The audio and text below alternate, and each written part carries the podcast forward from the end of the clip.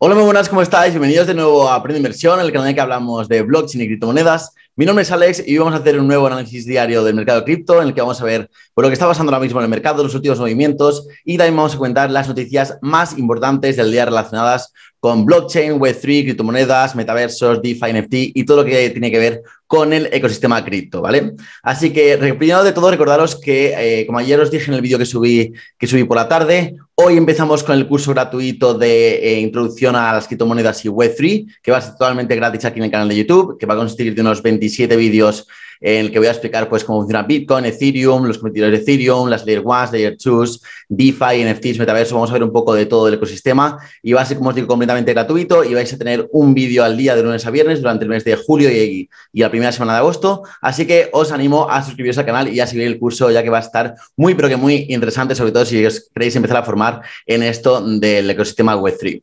Así que bueno, dejando eso a un lado, vamos a empezar ya con el análisis diario de hoy. Empezamos como siempre por CoinMarketCap, viendo lo que está pasando ahora mismo en el mercado. Y vemos de primeras el Global Crypto Market Cap, que hace mucho que no lo vemos, en 866 billones de dólares. Seguimos por debajo de la marca de los 900.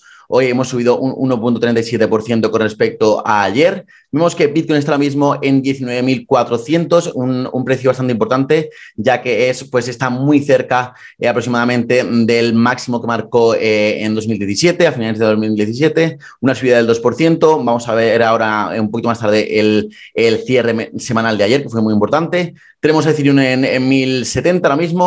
Como vemos aquí tampoco hay mucho movimiento en el top, en el top 10, muy poca subida. Vemos a Tron que sí que, sube, que, que, sí que sube, perdón, un 4% después de, bueno, recuperar un poquito ya en la paridad con el dólar en su stablecoin USDD. También Avalanche sube un 5%, pero como veis en general en el top 30 pues hay muy poco movimiento, ya que hoy están cerrados los mercados en Estados Unidos por el, el 4th of July, el 4 de julio, que es el día de la independencia de los Estados Unidos, y por tanto hoy no están abiertos los mercados y por eso pues ha habido un fin de semana bastante tranquilo, sobre todo en el mercado cripto. Eh, yo espero que ya de cara a mañana que vuelvan a abrir los mercados ahí en, en América, pues sí que veamos más volatilidad.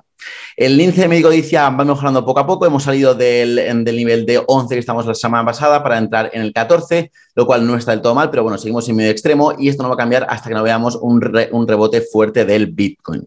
Vamos ya con el gráfico semanal, ¿vale? Que ayer cerramos una vela semanal pues eh, negativa, que bueno, cerramos de, de los 20.700 a los 19.200. Entonces es un, es un cierre semanal importante porque ha sido el primero eh, que ha cerrado por debajo de este, de este nivel, de los 19.600, como hemos comentado, que es el máximo aquí de, diciembre de 2017, pero tampoco le estoy dando tanta importancia porque no ha sido un, una, una, ruptura del, del, nivel con fuerza, sino que ha cerrado justo en 19.200. Y si nos fijamos aquí hay bastante volatilidad, bastante, es como, una, es un bloque, esto no es un, justo un punto, sino que es un bloque, es una zona, y por tanto yo creo que tampoco mm, está roto del todo el, el soporte, sino que está pues ahora mismo siendo testeado, estamos ahí pues intentando aguantar, aguantarlo por un lado y otras personas están intentando Así que esta semana sí que va a ser muy importante para ver si cerramos por encima y podemos atacar la media móvil eh, de 200 semanas o si por el contrario volvemos a cerrar por debajo y ahí sí que yo me inclinaría hacia una caída inminente hasta los 13.800 más o menos, que es el siguiente soporte fuerte que tenemos en Bitcoin, ¿vale? Así que así está la situación ahora mismo. Y ahora mismo el gráfico semanal es lo más importante, más que el gráfico diario. Ahora mismo lo más importante es el gráfico semanal para ver dónde podemos encontrar el suelo, dónde podemos empezar a formar una, lateralidad y patrones de reversión. Así que eso es lo que estoy analizando ahora mismo en Bitcoin. Entonces, como dato interesante, me gustaría deciros que la, las direcciones de Bitcoin en pérdidas, que están ahora mismo en pérdidas, esto lo sabemos gracias al, al análisis on-chain en, algunas plataformas como por ejemplo Glassnode, que nos trae este gráfico, y este, estas direcciones han alcanzado un nuevo máximo histórico con 18,8 millones de, eh, de direcciones de Bitcoin que están ahora mismo en pérdidas, superando así el máximo anterior que tuvo lugar aquí, como vemos, en, el mar, en marzo de 2020, cuando ocurrió la crisis del COVID, que alcanzó unos 17,5 millones y lo hemos superado por primera vez en la historia. Luego también un dato también interesante de Ethereum, de esta vez de Ethereum, es que el gas fee medio eh, para hacer una transacción en la red de Ethereum ha caído hasta 1,57, que es el precio más bajo también desde marzo de 2020, cuando cayó todo. Y bueno, eh, hay que decir que durante estos dos años, eh, pues ha llegado a estar el, el gas fee medio pues muy cerca de los 200 dólares, dependiendo de la congestión de la, red de Ethereum, pero yo he llegado a pagar bastante dinero por una transacción y la verdad es que eh, he hecho alguna este fin de semana, alguna pequeña, eh, y me ha cobrado un, dólar con cinco la verdad es que es, es una gozada, pero así, ojalá Ethereum sea así en el futuro con Ethereum 2.0. Y bueno, eh, vamos a entrar ya con las noticias y hoy pues la noticia más importante del día que están todos, todos los titulares, eh, todos los periódicos, las plataformas de criptomonedas, es que Aprende Inversión empieza su curso gratis, como os he dicho, de criptomonedas y Web3. Así que si no quieres perdértelo, te recuerdo otra vez aquí que te, que te suscribas al canal, que es completamente gratuito y va a estar súper, súper interesante.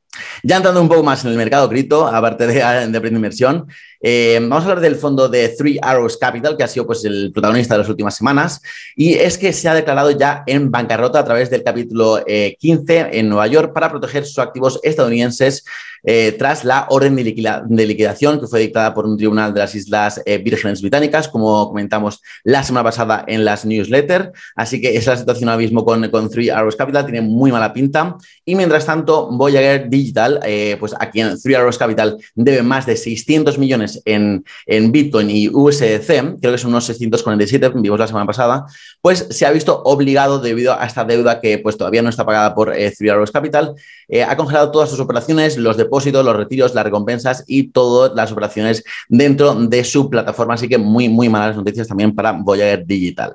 Mientras tanto, hoy tenemos otra mala noticia relacionada con plataformas de este estilo. Em, en este caso viene una plataforma em, de trading y lending que está basada en, Singapur, que se llama Bound, que también ha tenido que suspender sus operaciones y congelar sus, fondos por eh, las condiciones extremas del mercado. Han, citado literalmente por las eh, situaciones extremas del mercado, que fue justo lo que dijo también Celsius hace más de cuatro semanas y siguen sus fondos congelados. Que también, por cierto, Celsius, como vemos aquí, ha tenido que despedir ya aparte de su plantilla, ha despedido el 25%, lo que significa unos 150 trabajadores que se quedan en la calle.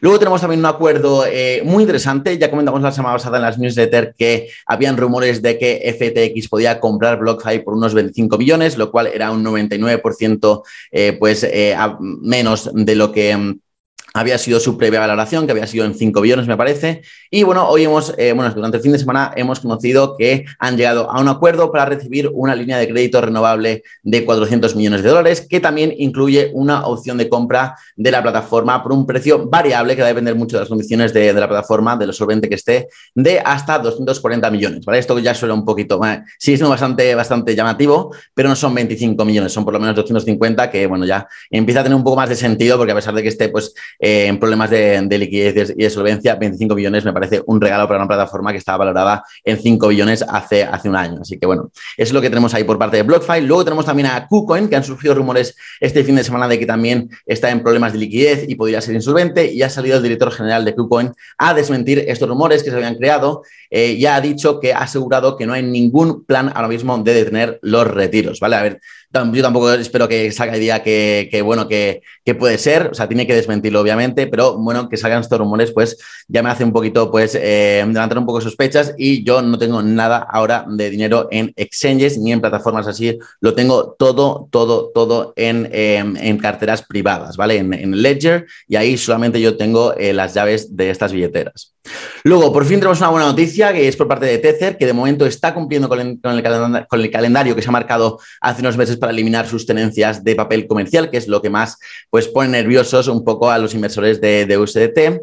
Y bueno, en marzo eran eh, estas tenencias de 20,1 billones de dólares. Ahora mismo lo son de tan solo 8,4 billones y a finales de este mes serán de 3,5 billones, ya que expiran unos 5 eh, billones en USDT. Así que muy buena noticia. También están preparando una audición para, para mostrar más transparencia con las reservas y están, siguen asegurando que, están, eh, que todas sus stablecoins están respaldadas uno a uno por el dólar. Así que de momento buenas noticias o no hay malas noticias por parte de Tether, ¿vale? Así que nada, esto ha sido todo por hoy. Espero que te haya gustado este análisis diario. Te recuerdo que empezamos por la con el primer vídeo del curso gratuito de eh, iniciación en criptomonedas y Web3, que va a ser sobre la tecnología blockchain. Así que te recuerdo que tienes que estar suscrito al canal. Y bueno, si te ha gustado este vídeo, eh, dale like y compártelo con tanta gente como puedas, para así llegar eh, pues a más gente aquí en la comunidad cripto y poder pues seguir siguiendo y analizando el mercado juntos todos los días. Así que nada, muchas gracias por estar ahí. Nos vemos mañana en el siguiente análisis diario. Nos vemos esta tarde también en el primer vídeo del curso, como como os he dicho, y os mando un saludo para todos.